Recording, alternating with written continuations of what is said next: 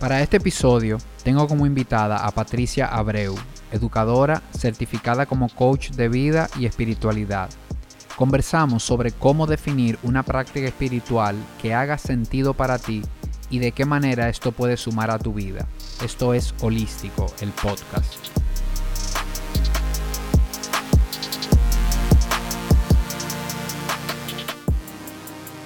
Bienvenida Patricia al podcast, de verdad que encantadísimo de tenerte por aquí hoy. Gracias Tirso por la invitación, por recibirme, muy emocionada.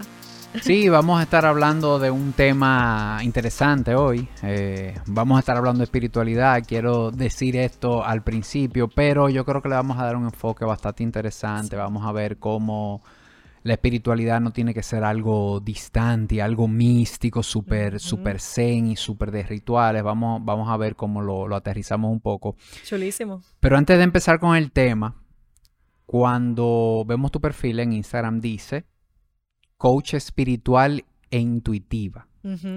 Y además yo sé también que eres educadora. Cuéntame un poquito ese camino tuyo de cómo llegas a educación, y cómo pasas a esa parte de coach espiritual y, e intuitiva?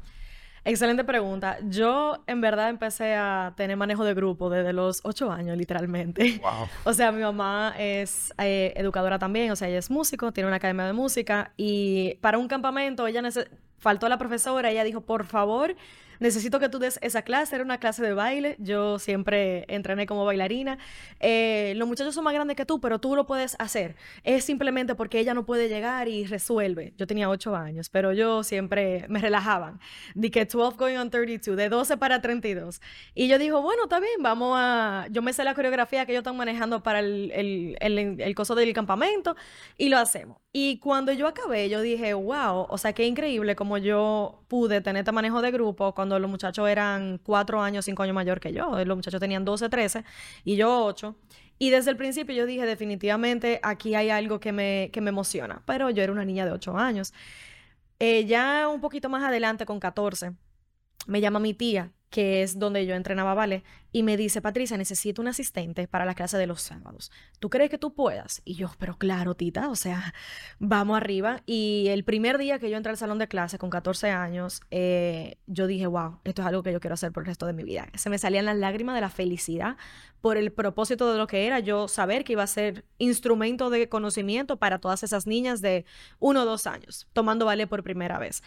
Y más adelante, cuando me voy a graduar de la universidad, yo lo que realmente quería hacer era, era una carrera artística, porque como músico, como bailarina, y aquí no haber tantas oportunidades, pues sentí un poquito de frustración. Y mi mamá, como quiera, al ser educadora, yo decía que yo no quería estudiar educación. O sea que sí ahí hubo ese, esa ese clash interno, esa batalla interna, pero eventualmente eh, inicio la carrera de educación y ya realmente teniendo tantos años eh, trabajando con grupos, eh, dando clases aquí y allá, teniendo esas experiencias, yo sabía que definitivamente era algo que se alineaba conmigo, con mi propósito y que me salía natural hasta cierto punto.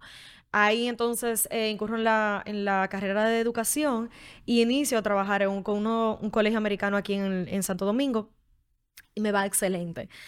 Y algo que yo me di cuenta fue que yo a pesar de tener tan corta edad, yo trabajaba con niños de 11 a 18 años, yo teniendo 19 años y los profesores y los directores siempre tener como esa palabra de reconocimiento y validación de mi trabajo de, wow, o sea, tú eres súper joven, pero los muchachos te respetan. O sea, realmente hay un valor en, en, ese trabajo que tú haces. Yo me pregunté un día, yo dije, ¿cuál es mi éxito como maestra? Porque mi éxito como maestra no es necesariamente que yo llevo un currículum. Y ahí yo me di cuenta que mi éxito como maestra venía de que al final del día, que yo buscaba? Yo buscaba inspirar a mis alumnos a ser su mejor versión. Me di cuenta que podía estar en un salón de clase de baile, de música, de matemática, de ciencia. Yo siempre iba a querer inspirar a que mi alumno supiera de que podía hacer lo que, lo que sea que se propusiera en la vida. Y cuando entró la pandemia, muchos cambios, ya yo estaba sintiendo esa, necesidad de salir más allá de, del salón de clases en un colegio. Y yo dije, yo quiero hacer mi salón de clases ahora, el mundo. Y ahí entonces, fruto también para la parte paralela de mi propio proceso de sanación, de mi propio camino de, de autoconocimiento, ya sabía lo que era un coach, ya sabía lo que es toda esta, esta industria.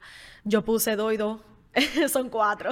Y yo dije, este es mi momento. Entonces ahí llego a la certificación y desde entonces he estado ya trabajando desde esta nueva capacidad de realmente ayudar a las personas a conectar con su verdad, a vivir su mejor vida. Entiendo que todos tenemos las habilidades y las herramientas, si entendemos que las tenemos, para poder eh, diseñar la vida de nuestros sueños, como sea que eso se vea, desde, desde una verdad personal.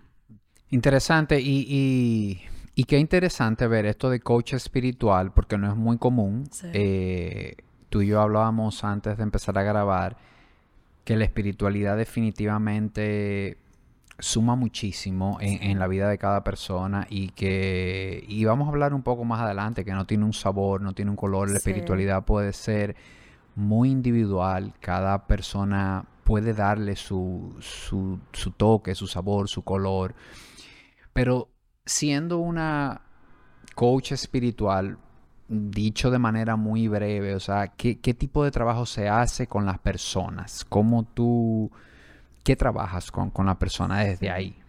Mira, la razón por la cual, y volviendo para atrás para la pregunta anterior que tú me hiciste de esa palabra intuitiva, la razón por la cual yo hago lo que hago es porque me he dado cuenta que vivimos en un mundo donde estamos desconectados de nosotros mismos. Y si vamos a entrar en el tema de espiritualidad, yo entiendo que lo importante es tú entender de que tú eres un ser parado en esta tierra y que hay una energía más grande que nosotros que sobrepasa todo entendimiento. Y tenemos tantas distracciones que nosotros no sabemos ni siquiera identificar cuáles son nuestros propios pensamientos. No sabemos identificar cómo realmente nos sentimos. No nos damos la oportunidad de realmente sentarnos en silencio 10 minutos cada día. Y yo no te estoy diciendo que hay que meditar. 10 minutos de silencio contigo, sin el teléfono. Entonces, por eso eh, es como una manera de yo definir el, trabajo que yo hago con mis clientes de volver a ti. De vamos a volver a crear ese espacio para tú volver a ti. Y mucha gente piensa, y me ha pasado con clientes que me dicen, Patricia, ¿qué tú piensas de qué yo debería de hacer?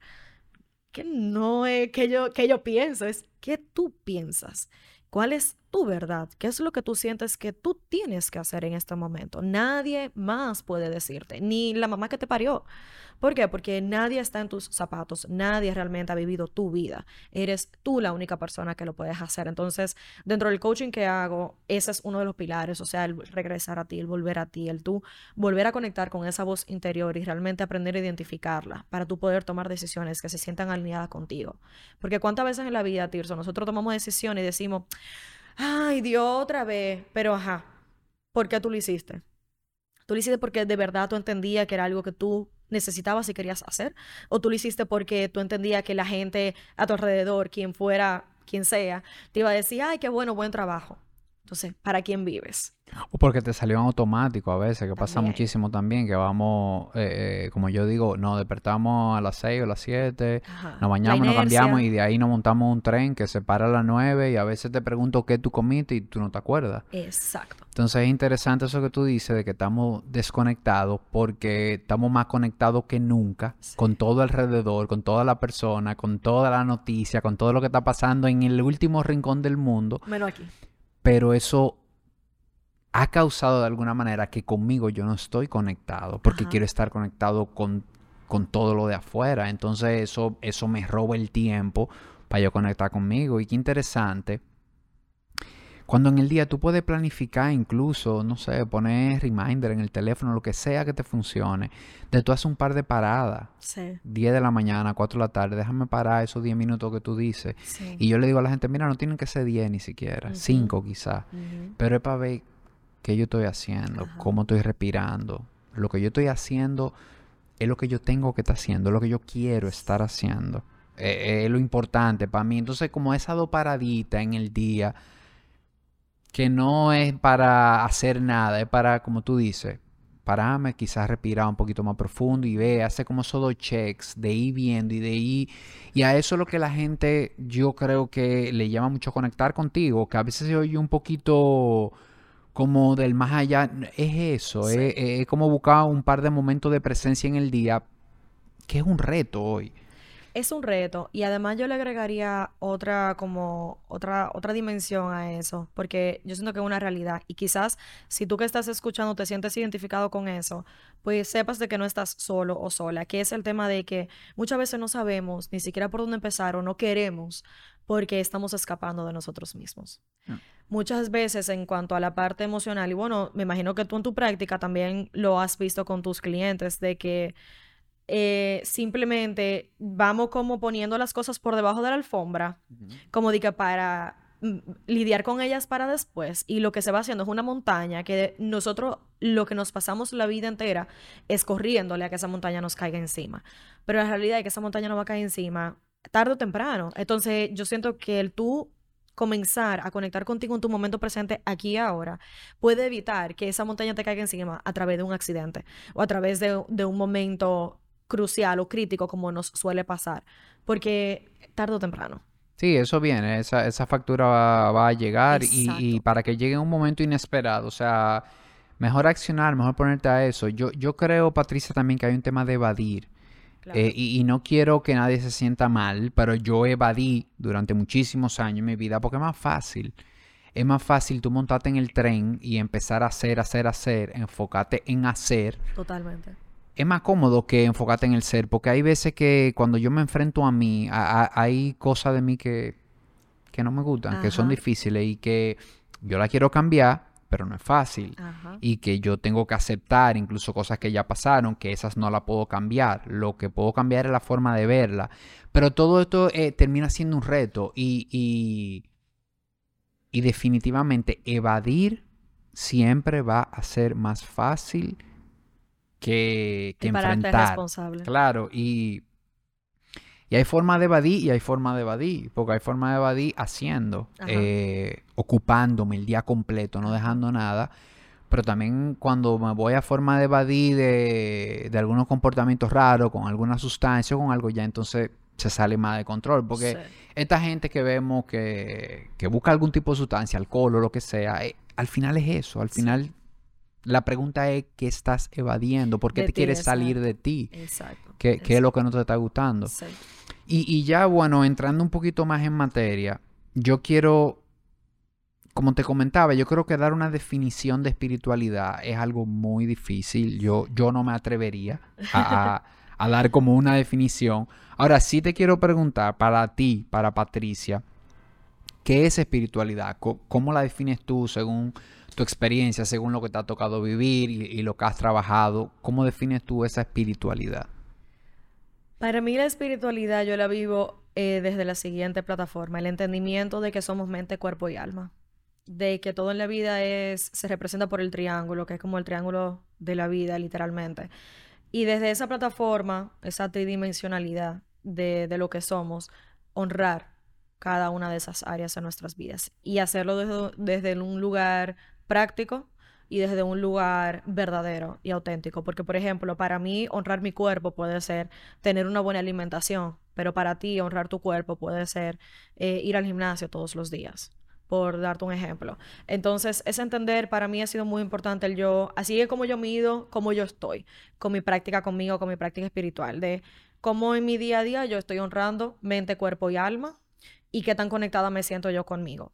Eh, tú hablabas de ese tema de evadir, el hacer, el hacer, el hacer. Yo he tenido unos últimos tres meses en donde, wow, me han faltado 12 horas en el día para hacer cosas. Y sin embargo, porque tengo, gracias a Dios, este nivel de conciencia, me he dado el permiso de, en vez de dejarme llevar por esa inercia del movimiento, tengo las herramientas para poder sentarme conmigo y observarme, dejarme llevar por el río de movimiento, que es diferente. ¿Por qué? Porque es como cuando tú estás en un río, tú estás ahí y tú estás disfrutándolo y tú te estás observando dejarte llevar por el río. Tú no estás contra la corriente, ni tampoco estás queriendo estar en otro lugar. Me, doy a entender. Entonces, por ejemplo, para mí la espiritualidad también se ve así. El tú estar en el momento presente, el tú honrar quién tú eres ahora, no querer estar en ningún otro espacio ni ningún otro tiempo porque aquí es que tú estás. Eh, y encontrar ese balance interno para con las circunstancias de la vida, sobre todo aquellas que se salen de tu control. Y ahorita hablamos un poquito de hace algunos años, de cuando empezaste como educadora, de esas experiencias que tuviste manejando grupos. Ahora, tú, no, no sé si lo recuerdas, te voy a preguntar como quiera, ¿tú identificas el, el momento en que tú decidiste abordar la espiritualidad, en que tú dices, en que tú descubres que hay algo yo tengo que buscar algo, yo tengo que definir, o sea, ¿qué, te, qué, qué tú entiendes que te llevó a ti a eso? Yo esto va a sonar un poquito loco, pero honestamente yo siempre lo he tenido. O sea, yo tengo memoria literalmente de mis abuelos, mi mamá, mi nana cambiándome el pamper y siempre teniendo este sentido de presencia interna. O sea, yo siempre he sentido como yo vine a hacer algo a esta vida y algo que yo vine a, a emprender y yo siempre he estado, he tenido como esa conexión con mi alma, con algo superior.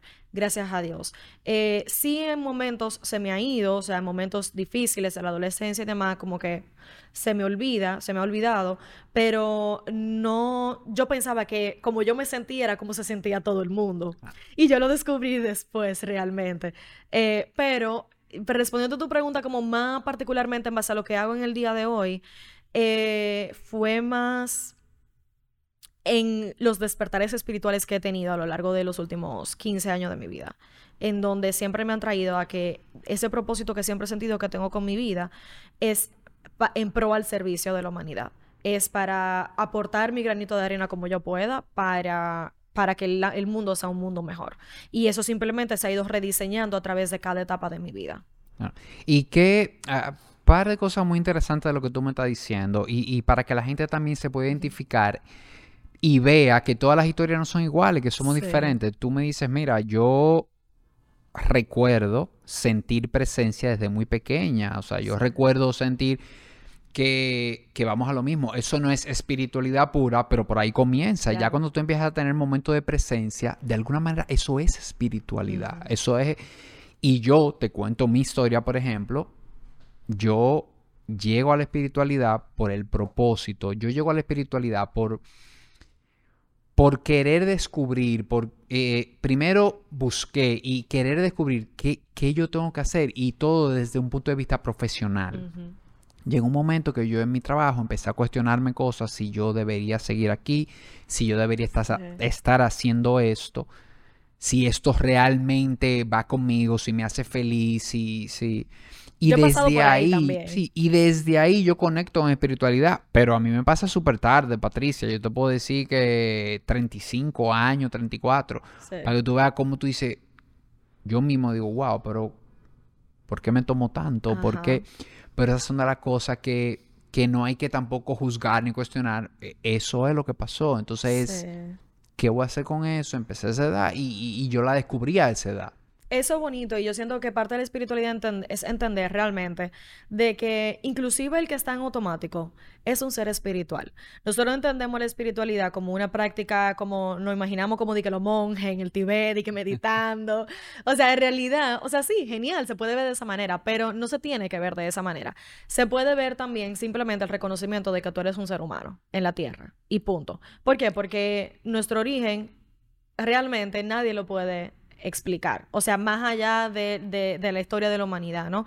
Entonces, el tú entender de que tú eres un ser humano y tú reconocerlo y punto, ya, tú tienes ahí cierto nivel de conciencia que es espiritual, es, par- es inherente del ser humano realmente. Lo que pasa es que nuestra mente, porque queremos ir buscando más allá, lo vamos definiendo como cosas que son complejas, pero en realidad no lo es. O sea, el tú... de- saca un momento de tú hacer tres respiraciones conscientes en el carro antes de salir, tú estás haciendo una práctica consciente espiritual, pero tú lo identificas como tal o no. Claro, to- Eh, me- totalmente. Y a nivel de la práctica, y, y sí, estoy 100% de acuerdo contigo. Y también eh, dije ahorita, y lo sostengo, no, no voy a querer dar una definición exacto. porque no va a aplicar para todo el mundo. Exacto. Ahora, yo sí creo que tú, como persona y como individuo, construye tu definición. Y me hizo mucho sentido lo que dijiste ahorita, porque mi definición de espiritualidad va muy por ahí. Que espiritualidad es sencillamente sentirte parte de algo mayor que tú. Y como hablamos antes de grabar también, e- Sí. es eso, es tú sentirte parte, que tú no eres el último eslabón de esta cadena, de que hay algo por encima.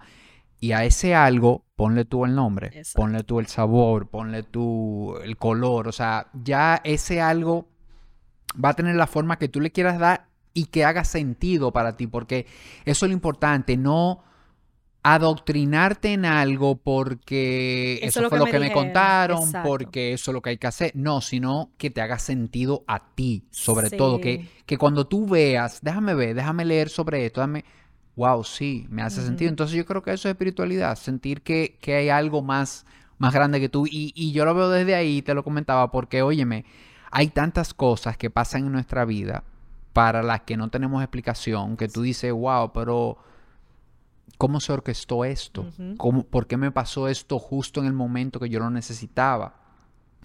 Y no solamente lo positivo, porque lo que, lo que entendemos como positivo, porque todo positivo y negativo, todo es muy relativo. Porque hay, óyeme, hay cosas negativas que cuando tú la miras de adelante para atrás, tú dices, wow, pero eso fue lo mejor que me pudo haber pasado. Gracias. Lo mejor que me pudo haber pasado. O sea, que esa, que eso no se me diera como yo quería, en ese momento yo lloré y pataleé, pero hoy entiendo que eso fue lo mejor que me pudo haber pasado. Sí, totalmente de acuerdo. Y eso va muy de la mano con lo que yo digo del tiempo divino y el orden divino. Que a nosotros los seres humanos, nosotros queremos estar tan en control de las situaciones. Queremos decir, no, porque yo, porque yo, porque yo, pero es eso. O sea, eh, si tú entiendes que hay algo mayor que tú que está influenciando tu vida, tú vas a entender de que no debe, la, tu vida no tiene por qué ser una batalla constante. Porque tú vas a entender que lo que está divinamente orquestado, tú no tienes el poder de manipularlo. Lo, tu único rol es tú pararte responsable por lo que a ti te concierne, que eres tú mismo. Desde la mejor actitud posible, desde, el, desde la mayor cantidad de amor posible. ¿Te haga sentido o no? No importa confía, porque eso también es parte de la fe, de esa espiritualidad, de tú entender y tú realmente ponerlo en la práctica en el día a día. Porque si tú no, esta parte de yo soy parte de algo mayor que yo, hay algo mayor que yo, allá afuera, hay un, un elemento de fe que hay que implementar y que hay que practicar.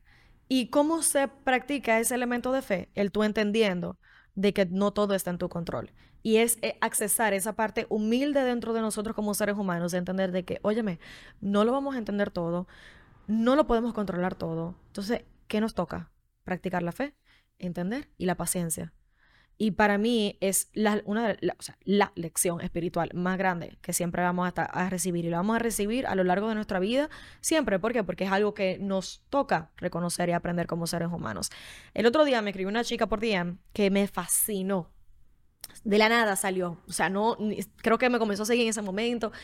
Y me manda un súper mega párrafo y me dice, Patricia, te he visto que tú estás muy conectada espiritualmente y yo estoy pasando por esta situación en este momento. Eh, yo me crié en una familia cristiana, como que estos son los valores que siempre como me enseñaron, pero honestamente por un despertar espiritual y de mi vida personal, que, cosas de mi vida personal que he vivido últimamente, me he dado cuenta que quiero redefinir lo que significa Dios para mí. Quiero redefinir esos valores espirituales en mi vida, esos pilares. Y he visto y escuchado tu historia lo suficiente para saber de que tú hiciste algo similar. ¿Por dónde empiezo? Yo no sé qué hacer. Y yo le respondí, yo le dije, wow, o sea, no todo el mundo tiene la valentía de reconocer que quiere hacer esas redefiniciones en su vida, mucho menos escribirle a un extraño y, serle honesto. Entonces, lo primero, obviamente, que le hice fue reconocer, pero me llegó a la mente ahora y lo quería compartir porque mi respuesta para, para ella fue algo muy de la mano con lo que tú dijiste ahorita, que es lee lee sobre religiones espirituales diferentes, sobre principios espirituales de toda parte del mundo y comienza a ponerlos todos sobre la mesa, con lo que te criaron y con las cosas que también te criaron y te enseñaron de que eran malas.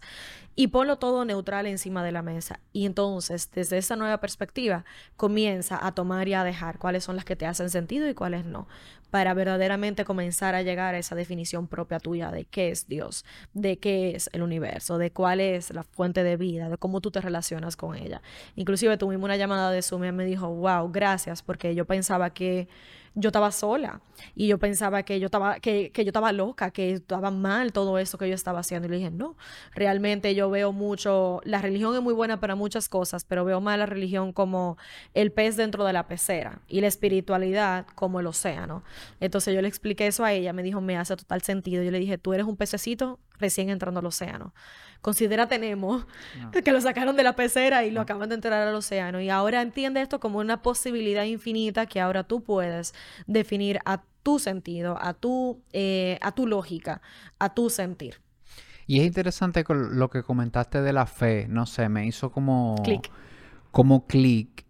Yo te comentaba, yo estudié en un colegio católico y, la verdad que no sé si es a mí, no sé si le pasa a las personas que, estudiaron igual así desde pequeñito en un colegio católico, uno oye la palabra fe y de una vez la quiere conectar a algo, a una figura, a un Dios, cual sea o algo. Y me parece tan interesante que como punto de partida en espiritualidad tú puedas ir cultivando la fe, entendiendo que esa fe no tiene que ser a algo, Entendiendo que para tú tener fe en, que hay algo, no, tiene que tener un nombre, ni una cara, ni una forma, ni un color. O sea, sencillamente con yo saber que hay algo mayor que yo y tener fe en que hay, ya no tiene que tener, ya por ahí se puede comenzar. Y, y, como dijo ahorita, ya después de ahí, si algo te hace sentido y tú le quieres dar un, bueno, ya, pero ya tú puedes tener fe. O sea, cuando te digan la palabra fe, tú no tienes que una vez pensar en un Dios, pensar en una figura. Si te hace sentido, sí, pero no necesariamente. Exacto. Y me llamó la atención que todavía a mí, que igual he hecho trabajo, he tú mencionas esa palabra y yo conecto de una vez, pero es, qué fuerte es romper esa creencia y esa cosa con que venimos desde muy pequeño y por muchísimos años y que ya la grabamos en el disco duro y que tú oyes eso y de una vez tal cosa. Ajá. Eh, es, bueno que tú lo hayas traído porque me imagino que mucha gente se va a sentir identificada con eso. Eh, por mi lado, como que en verdad no, nunca me pasó eso de esa manera, pero sí puedo decir que fue muy interesante el yo hacer esas redefiniciones en mi vida y, fueron años y meses de, de mucha, como yo sentía que mi cerebro iba a explotar literalmente, porque la manera en la cual yo lo hice fue entrenando mi cerebro a poder eh, sostener dos ideas contrastantes paralelamente, simultáneamente. No sé si me explico. Y eso me apoyó muchísimo a entender que, por ejemplo, la fe para mí es acción. O sea, eh, así como el eh, amar es un verbo, yo, lo, yo veo la fe como, como una acción también. O sea, el practicar la fe es tener literalmente fe, depositar confianza en saber de que todo está siendo divinamente orquestado y de que hay una fuerza mayor a favor de mí que me está guiando, protegiendo y, literalmente llevándome siempre a puerto seguro, aunque yo no lo entienda. Y eso yo no lo asocio con, con ninguna figura ni, ni, nada. Pero muy interesante que tú lo hayas traído de esa manera. Y es que nos damos cuenta también que definitivamente la espiritualidad no es un concepto. La espiritualidad no es una definición. La espiritualidad es una práctica. Por eso que tú acabas de decir, o sea, yo puedo llenarme la boca y decirte aquí, Patricia, yo tengo fe. Yo tengo mucha fe. Pero ¿qué yo estoy haciendo? Exacto. O sea, ahí es que de verdad, cuando tú confía de verdad, ahí es que tú te das cuenta. Porque si tú tienes fe, confía, date tranquilo. O sea, entonces ahí, y, por eso ahí, ahí me hace mucho sentido de que definitivamente es una práctica. No se trata de tú decir que tú eres espiritual, no se trata de tú decir qué tú haces, cómo tú vives, qué, qué, qué, práctica tú tienes alrededor de esas cosas, qué tú haces en tu vida, qué hay en tu agenda escrito, planificado que realmente eh, validan que tú tienes una práctica espiritual. Exacto. igual, y no vamos a dar aquí una receta de lo que tiene que haber en la agenda porque van a hacer cosas diferentes. Exacto. Pero tienen que haber cosas, no es decirlo nada más. Eso iba a decir, como que no vale, o sea, no importa que tú digas si tú eres espiritual o no. Yo me di cuenta cuando una persona es espiritual por simplemente su manera de ser, su manera de expresarse. Entonces, realmente, el que tú te definas como tal, eso es un, una caricia al ego más que nada, y que es literalmente totalmente lo contrario a, la espiritualidad. O sea, la espiritualidad que busca conectar con la humildad, busca conectar con la esencia de que, de que somos humanos y de que dentro de su humanidad tenemos limitantes. El tú entender de que las cosas no son siempre como tú quieres, precisamente por eso, porque hay otras personas que juegan un rol ahí y porque hay todo un mundo, todo un mundo que te rodea también que debe jugar un rol. La espiritualidad definitivamente abre espacio a tú conectar con con las, con las cosas que yo siento que son los valores principales de lo que es ser un buen ser humano, pero que hoy en día para mí son redundantes como mencionarlos, pero que hoy en día estamos carentes de en nuestra sociedad, que es que la conciencia, la presencia, el sentido común, la escucha generosa, el cuando yo te estoy escuchando, yo realmente estoy ahí contigo, yo estoy pensando en otra cosa No, sé si me entiendes. La presencia para con tu vida, la presencia y la intención con la cual tú vives tu vida, lo que estamos hablando ahorita, o sea, la inercia con la cual tú vives tu vida. Eh, eh, o sea, cosas que poner en balance. Entonces después, por ejemplo, te pasa algo en un tapón y tú explotas y tú dices, ¿por qué las cosas malas me pasan a mí? Bueno, que tú no estás viviendo, o sea, con intención, no estás viviendo con atención, no estás viviendo con presencia. Cuando tú comienzas a poner por encima esos, esos temas, esos pilares en tu vida, que el tengo que hacer las cosas bien, el tengo que hacer todo, o sea, a eso es lo que tú estás dejando que otras cosas tengan control sobre ti, sobre tu vida. Y ahí es donde ocurre esa desviación, esa desconexión contigo, porque entonces muy probablemente hay una voz interna tuya que te está diciendo, por ahí no es, por ahí no es, te va a trayar, hay una pared, tú no la estás viendo y después, ¡pum!, ocurre ocurre el trayón y tú dices, ¿por qué a mí? Y para poder oír esa vocecita que me consta que está ahí y que siempre habla, lo que pasa es que hay veces que no lo oímos porque el ruido es, tanto, la distracción es tanta, el querer participar en mil cosas es tanto que, que no se oye, pero cuando realmente empezamos a conectarnos un poquito de alguna manera, a sacar ese tiempo, a respirar un poquito, a hacer esas pausas, lo vemos. Y esas cosas que dijiste que, que nos mantienen como en ese ritmo, me hacen mucho sentido. Y el tema también de ponernos un poquito en los zapatos del otro. La compasión. E, eso, eso funciona tan bien como que cuando te pasa algo y tú te incomodas con el otro o, te molesta la forma en que actuó, o, tú dices, ¿y si yo tuviera ahí, cómo yo hubiese hecho? O, en un tapón que alguien te toca bueno y siempre pensar, y si va un niño enfermo, es como pensar en que no siempre tomate la cosa personal de una vez. No, no, no, siempre cree que el otro te quiere dañar. Beneficio de la duda. Claro, o sea, como que... Y, y, y, yo creo que lo que no terminamos de entender es que eso tú no lo estás haciendo por el otro. Ah, no se trata de eso, es por ti. Por tu paz. Al final es, tú. O sea, si él realmente lo hizo para dañarte, problema de él. Es que no importa. Exacto. No importa. O sea, porque ya si tú te. No, mira, tú le das el beneficio de la duda y tú te vas a tu casa con eso. Si él no, no pasa nada, pero tú te hiciste el bien a ti ya. Exactamente. Y eso me lleva mucho a algo que yo digo, de que tú creas tu realidad. ¿En qué sentido? En que sí es verdad, tú no puedes controlar lo que pasa a tu alrededor, pero sí tú puedes controlar lo que pasa aquí adentro. Entonces, utilizando ese ejemplo perfecto de una persona te cayó encima en la calle, te tocó bocina, todo, tú siempre tienes dos opciones de cómo tú vas a reaccionar. Tú puedes reaccionar desde el punto de vista de ponerte a su nivel y comenzar un pleito y bajarte del carro y ta, ta, ta, Ahí tú estás creando una realidad de mucha hostilidad, de, mucho rencor, de, mucha energía negativa que te hace más daño a ti que, y al otro que cualquier otra cosa. O tú puedes decir lo que tú estás diciendo, beneficio de la duda. Quizá esta persona está teniendo un mal día, quizá tiene una emergencia, necesita llegar, y bueno, quizá no es un excelente ser humano y lo hizo, pero ok, lo perdono, no dejo que me afecte, sigo creando mi realidad y como una frase que mami y yo utilizamos mucho, vivimos en la alfombra de latino hasta cierto punto. Hay cosas que es mejor tú soltar, porque si tú la agarras, no te aportan, te quitan más de lo que te aportan. Entonces tú tienes el poder de tú crear tu realidad, desde que tú escoges darle atención e intención en tu vida. No sé si me explico. Totalmente. Y, y, aquí, Patricia, también para la gente que no está oyendo, que no crean que, que nos fuimos en una aquí y que nosotros somos perfectos y que yo ando en la calle como Eh, deseándole el bien a todos. Yo fallo también y me incomodo y, puedo insultar a una gente, porque esto no se trata de perfección. Ya lo dijimos, es una práctica. Yo creo que eso es lo que debe quedar más claro de este episodio. La espiritualidad es una práctica y esto se trata de practicar.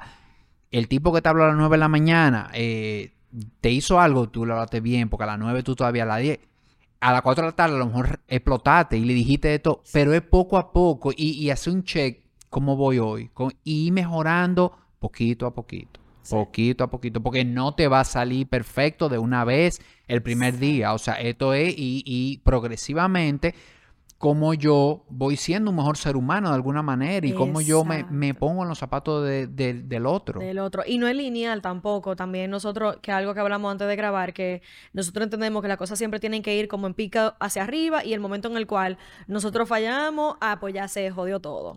Eh, sino que es entender de que van a haber días buenos, van a haber días malos, como sea que eso se vea. Lo importante es tú mantenerte con la intención, lo que tú dijiste de ser un mejor ser humano Punto. Ser un, ser, un ser humano consciente y presente en tu vida y para la gente que te rodea. Si estás incómodo, esta es otra cosa de la espiritualidad y qué bueno que, lo, que, me, que me llegó ahora. Entendemos, como tú decías, que la espiritualidad también es tú ser un monje andante, un Buda, namaste y que no te pasa nada malo y que tú no sientes nada malo. La espiritualidad también es entender que es importante tú reconocer tus emociones. Y está bien tu sentir ira, está bien tu sentirte triste, está bien tu sentirte decepcionado. Donde viene la práctica espiritual con esas emociones que llamamos negativas porque son incómodas, es abriendo el espacio para sentirlas, para honrarlas, en vez de suprimirlas, que es a lo que nos lleva eh, la mayoría de las cosas en la sociedad de seguir el movimiento, seguir movimiento, lo que tú decías ahorita, el hacer por encima del ser.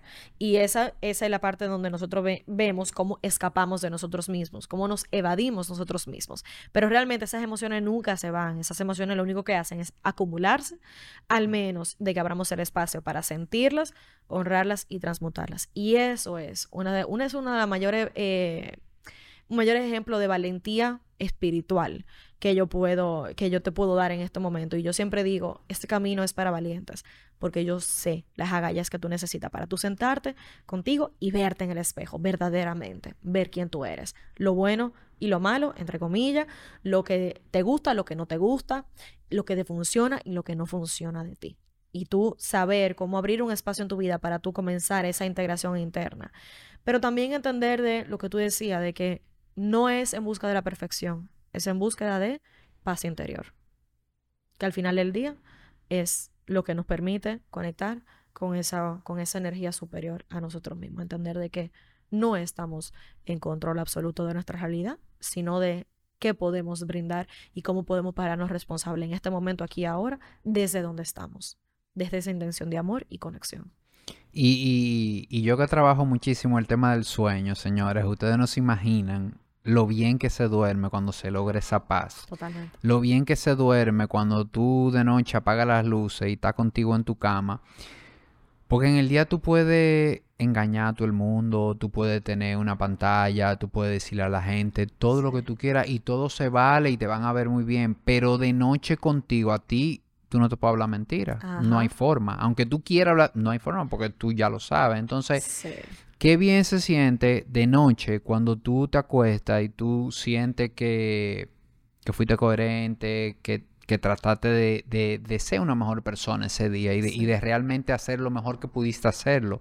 No quiere decir esto que no hubo errores, que no hubo metida de pata, que no hubo cosas, sencillamente reconocerla y y empeñate en que, en que no vuelvan a suceder o en hacerlo mejor y, y, eso. Y de verdad que se duerme muy, muy bien con esa paz. Es totalmente diferente. Sí.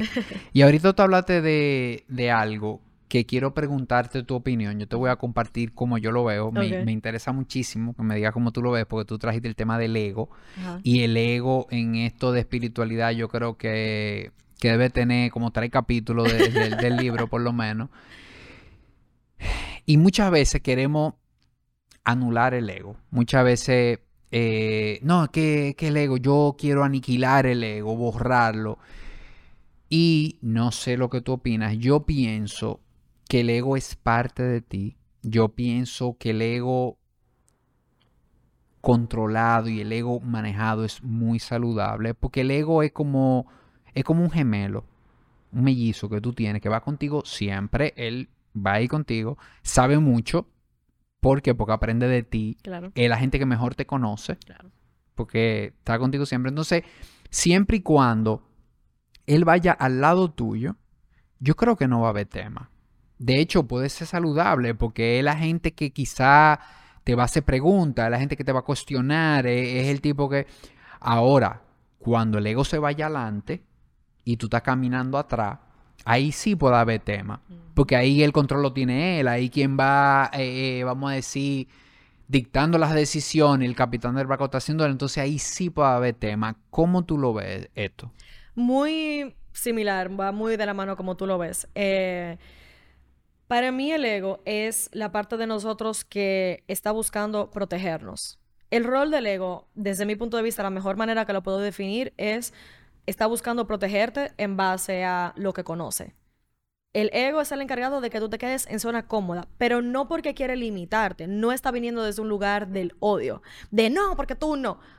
No, lo está queriendo hacer porque entiende que fuera de ahí tú corres un mayor peligro de vida.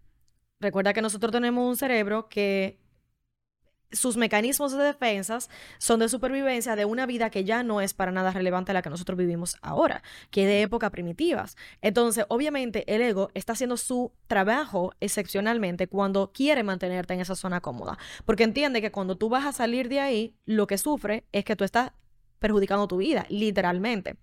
Pero como nosotros ya no vivimos en esa sociedad, nosotros no entendemos conceptualmente cómo poder, cómo enfrentarlo para entonces hacer ese rediseño interno que requerimos hacer para poder salir de esa zona cómoda sin tener que tener una batalla con nuestro ego.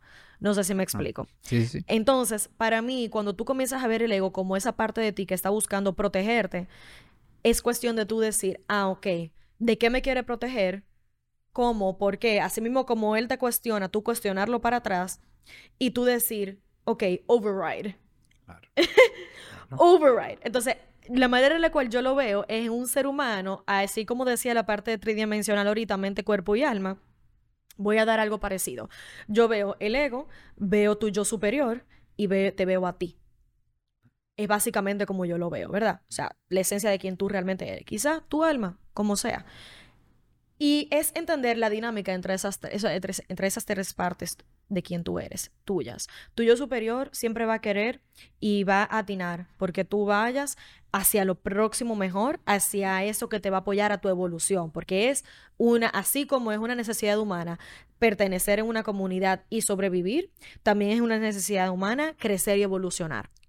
Y ahí es donde entra tu yo superior, que mucho en inglés se refiere al higher self, que busca llevarte en ese camino de vamos, vamos a esta aventura, vamos a crecer, vamos a evolucionar. Y por eso tenemos tanto siempre el, la batalla interna de yo quiero, pero no quiero, pero yo quiero, pero no quiero, ¿cómo lo hago? Entonces ahí es donde tú, tu alma dice, ¿cómo lo voy a hacer y desde dónde lo voy a hacer? Y entender que esas son dos voces. Es como tu angelito y tu diablito desde su punto de vista, desde su verdad. No no es que te quieren hacer daño, no es que te quieren dar un, consejo que, que, es para limitarte o para hacerse, hacerte sentir mal.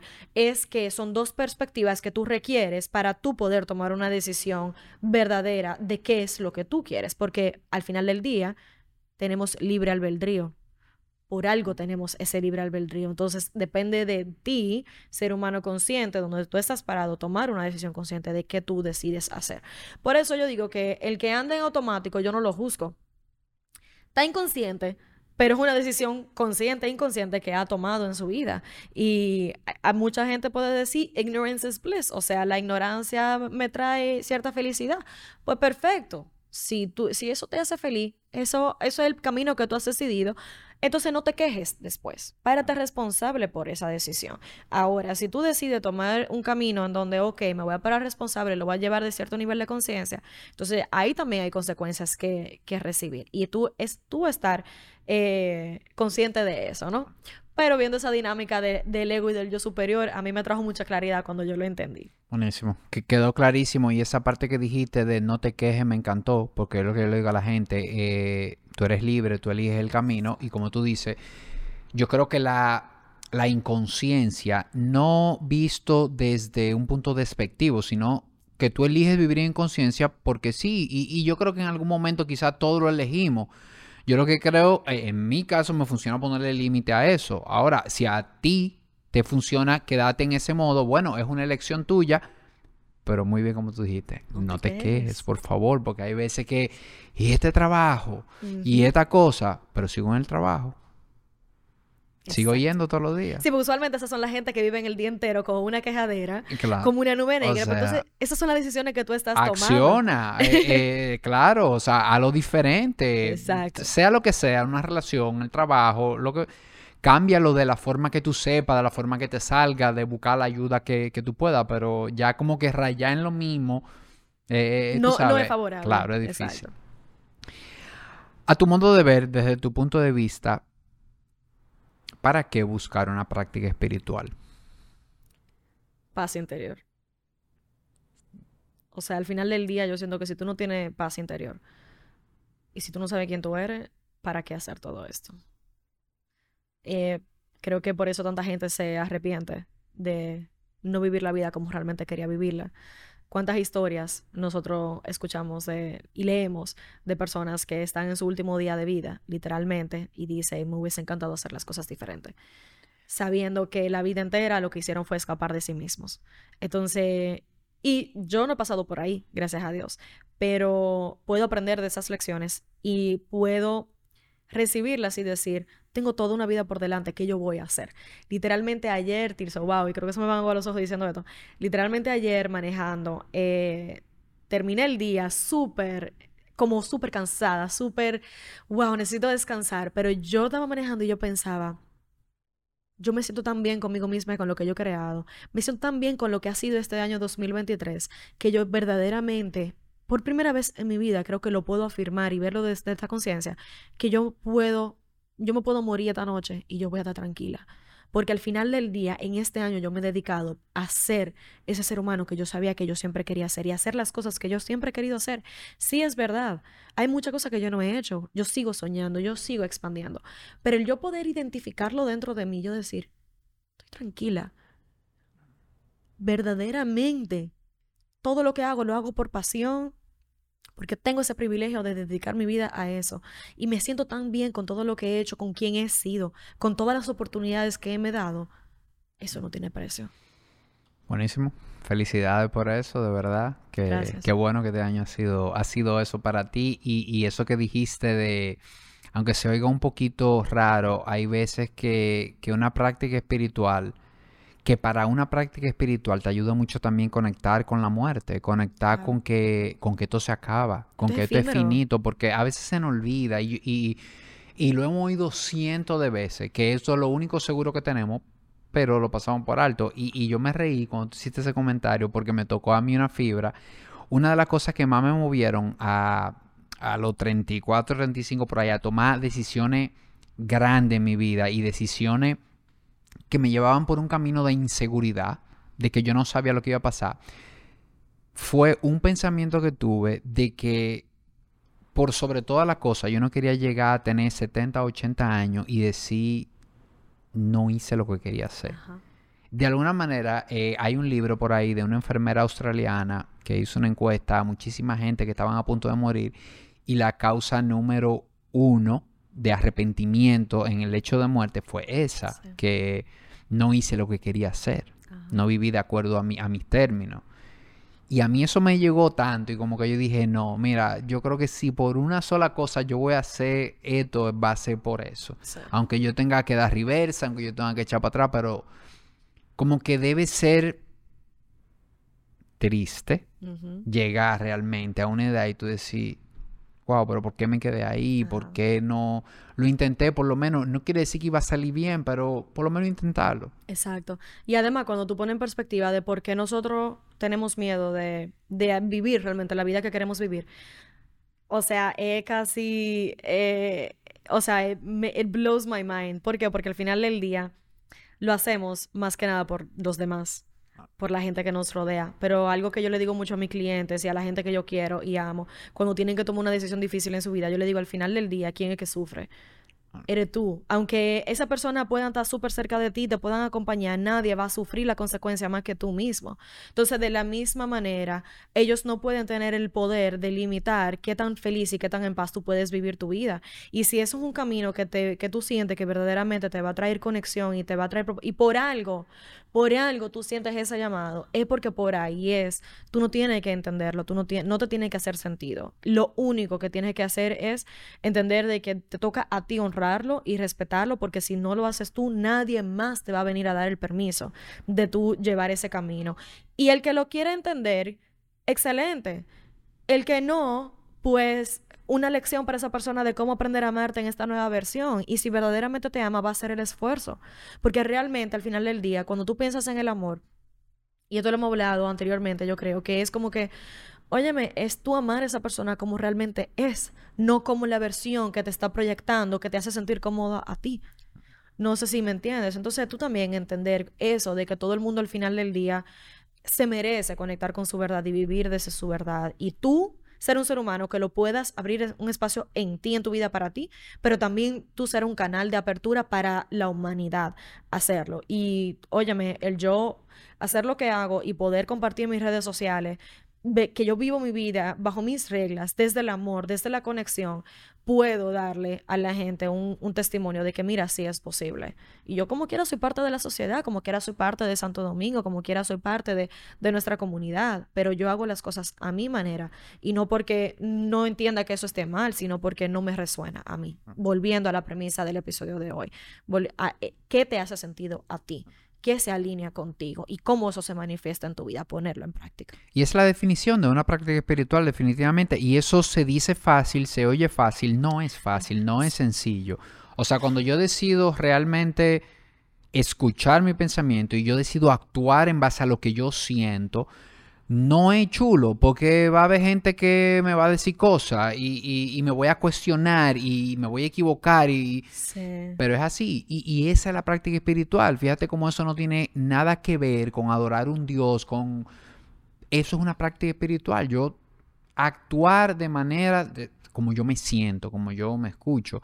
Y, y hablando de eso Patricia también yo creo que grabar un episodio de espiritualidad y no tocar el tema de religión tenemos que tocarlo de alguna manera hacer el paralelo. Eh, y aquí lo mismo, yo te voy a compartir cómo yo lo veo y, tú me compartes cómo, cómo tú lo ves, cómo lo trabajas. Yo definitivamente estoy creo en que religión no es espiritualidad. Son dos cosas diferentes y, y, que no se enfrentan una a la otra. Y yo sí creo que si a ti te hace sentido y tú decides eh, estar dentro de una religión, eso puede convertirse en tu práctica espiritual. Yo lo veo de esa manera y tú ahorita pusiste un ejemplo del pez, la pecera, que también queda un poquito claro, pero ¿cómo, cómo lo ves? O sea, ¿cómo...? Porque yo sé que hay mucha gente que incluso de todo concepto como que se le mezclan, como que entonces, sí. ¿qué es espiritualidad? ¿Qué es religión? Si yo soy religioso, soy espiritual. Si yo soy espiritual, tengo que seguir una religión? Sí. Eh, excelente pregunta. Em, vivimos una, en la cultura latina se asocia mucho la espiritualidad a través de la religión. Y fíjate que digo a través, no con. ¿Por qué? Porque el, el marco conceptual de la iglesia tradicional, católica o cristiana, busca utilizar como si fuera un intercesor para tú conectar con esa energía superior. Y si bien es cierto de que las historias de la Biblia y todo lo demás, entrando específicamente a estas dos religiones que yo siento que son las que están más cercanas a nosotros, eh, tenemos mucho de qué aprender y definitivamente son maestros para el camino espiritual y para las lecciones espirituales yo he aprendido por mi camino personal de que eso no lo es todo. Entonces, a donde, por ejemplo, a mí de manera particular me causa un poquito de ruido y esto, recuerda, está en ti ponerlo a prueba y el tú realmente hacer como un juicio tuyo sobre esto, es el tema de que cuando tú entiendes de que tú necesitas un intercesor para tú conectar con la divinidad misma, tú estás limitando tu propia experiencia de la de la divinidad. Yo tengo aquí tatuado eh, Child of the Universe porque yo entiendo que yo soy hija del universo, o sea, yo soy hija de lo que sea que es esta fuente superior eh, que da vida, ¿no? O sea, yo soy una manifestación de esa divinidad en el mundo, todo el mundo lo es. Y sin eso no tuviéramos vida, sin eso no fuéramos seres humanos. Entonces, cuando tú a entender eso, no importa cuál sea el camino al cual tú llegues, para mí eso realmente es lo que más tiene peso. Eh, ¿Tú puedes llegar a la espiritualidad a través de una, religión, a través de una religión? Definitivamente yo siento que sí. Ahora, yo sí lo que pudiera como darle como consejo es ten muy presente el cómo tú lo haces y hasta dónde eso, qué, qué implica eso para ti. ¿Por qué? Porque yo llegué a estar ahí. Y por eso digo que, por eso digo que es posible, porque he podido llegar a esa conexión realmente a través de una práctica religiosa específica. Pero yo al final del día me sentía limitada hasta cierto punto, porque ya te lleva como hasta cierto nivel. No sé si me explico. Ya cuando tú verdaderamente quieres poder comenzar a llegar con, a conectar con diferentes estados de conciencia, yo siento que la religión no necesariamente te va a llevar ahí. Y vuelvo y digo, no es porque haya algo malo, sino porque es más te limita con ese estado de conciencia de, la masa que maneja y de cómo lleva a cabo esas prácticas, eh, lo cual no tiene nada de malo, si te funciona genial, pero si tú estás buscando algo más profundo, ahí es donde yo hago la invitación de salte de ese concepto y busca ver por dónde más te funciona. Y yo creo que es ahí, yo creo que esa es la palabra clave. ¿Qué te funciona a ti? Exacto. Y prueba. Prueba. O sea, no te quedes con lo que tú creciste y con la única cosa que has visto la vida entera, porque hay más cosas, hay, hay, hay, hay todo un mundo ahí afuera de cosas que tú puedes probar, incluso, como digo yo, hacer un mix. O sea, coge de aquí, coge de allí y arma tu propio, tu propio esquema, arma tu práctica. Tu práctica no tiene que verse de una forma. Tú puedes armarla a tu gusto, a tu preferencia, a lo que a ti te funciona y, ya, y tener tu práctica espiritual única e individual tuya. Exacto. Y también entender de que eso va a fluctuar. Eso cambia a través de los años. Yo inicié con una rutina muy diferente a la que yo llevo en el día de hoy. ¿Por qué? Porque se supone que dentro de esa práctica tú vayas expandiendo en tu conciencia y entendimiento al respecto y porque también tú eres un ser humano diferente con necesidades diferentes. Antes yo meditaba todos los días, ahora no estoy meditando todos los días, pero sí tengo otras maneras de cómo conectar. Eh, no sé si me explico. Entonces tú también escucharte y honrar esas etapas en, tu evolución espiritual también. Sí, sí, la vida definitivamente va en etapas y yo creo que, lo hemos visto. O sea, tus 20, tus 30, hay cambios, hay cosas que tú quieres, ahí tú creces también a nivel de conciencia, ya ves otras cosas de otra manera, empiezas a valorar otras cosas, hay cosas que dejan de hacerte sentido. O sea, que yo creo que sí, que definitivamente eh, y creo que por eso es que no se llega, Patricia, de que llegué a una práctica espiritual. Ya, o sea, yo creo que es un camino igual. Yo creo que todo el tiempo tú vas entrando cosas, sacando, y, tú nunca terminas como de tener algo ya definido que te va a servir para toda la vida. Sí, definitivamente. También algo, una palabra que me llega a la mente tú diciendo eso es la curiosidad. O sea, hemos perdido tanto el concepto de la curiosidad en nuestras vidas, de ser curioso, ser curioso. O sea, verdaderamente si hay algo que te está llamando la atención y tú nunca te has experimentado con eso o nunca te has sentido identificado con eso, pero por algo ahora mismo te está llamando esa curiosidad, síguela. Esa curiosidad te está queriendo llevar a algo. A mí me ha pasado literalmente, o sea, el, el mayor crecimiento espiritual que yo he recibido en los últimos 10 años ha venido por esa curiosidad, porque yo digo, yo no sé por qué, de dónde me ha salido esto, pero yo nada más sé que yo eh, me he dejado llevar por esa curiosidad y ya ahora esas prácticas y esos conceptos y esa sabiduría en las cuales me he expuesto en esos momentos me han llevado a quien yo soy en este momento porque me, trae conceptos nuevos, me trae eh, nuevas maneras de cómo ver las cosas. Y si tú no eres curioso, si tú no eres curioso por esas cosas que están fuera de tu entendimiento lógico y de, de tu realidad actual, ¿cómo pretendes expandir? Me encantó eso de la curiosidad porque yo creo, y, yo utilizo mucho eso en otras áreas, yo creo que desde la curiosidad genuina es muchísimo lo que tú puedes lograr, pero viéndolo ahora que tú lo dices, definitivamente que con, aplica súper bien a espiritualidad de, de, ser curioso, déjate llevar y lo que dijo ahorita, probar. Exacto. ¿Qué pasaría si? Claro, a, a ver si pruebo. Y bueno, ya para ir cerrando, tengo una pregunta más para ti, pero antes compártenos dónde podemos encontrarte, dónde podemos encontrar tu contenido, tus programas. Claro que sí. en Instagram, Patricia S. Abreuel. Eh, también tengo un podcast que se llama El Arte del Amor Propio. Eh, aunque tenga ese nombre que suena bastante trendy, realmente hablo mucho de los temas espirituales, sobre todo en las últimas temporadas. Eh, pueden encontrar el podcast también en Instagram, El Arte del Amor Propio, y en Spotify, en YouTube, en cualquier plataforma. Buenísimo, señores, búsquenla, síganla y si quieren tener, eh, si quieren ver mucho contenido de la parte espiritual, busquen a, Patricia Abreu. Y, ya para cerrar, Patricia, yo quiero preguntarte, ¿qué es vivir en bienestar para Patricia? Ah. Para mí vivir en bienestar es vivir en paz con mis decisiones cada día, con mi realidad, eh, sintiéndome bien, mente, cuerpo y alma, verdaderamente sintiendo esa alineación interna y verla manifestándose en, la parte externa. Buenísimo. Gracias de verdad por haber aceptado la invitación. De verdad que esta conversación tuvo diferente. Eh, gracias a ti por la, la disfruté bastante y nada, espero que nos lo vamos a ver por aquí. Qué bueno, ¿no? Claro que sí. Eh, me encantó, de verdad. Bueno, hasta la próxima. Un fuerte abrazo.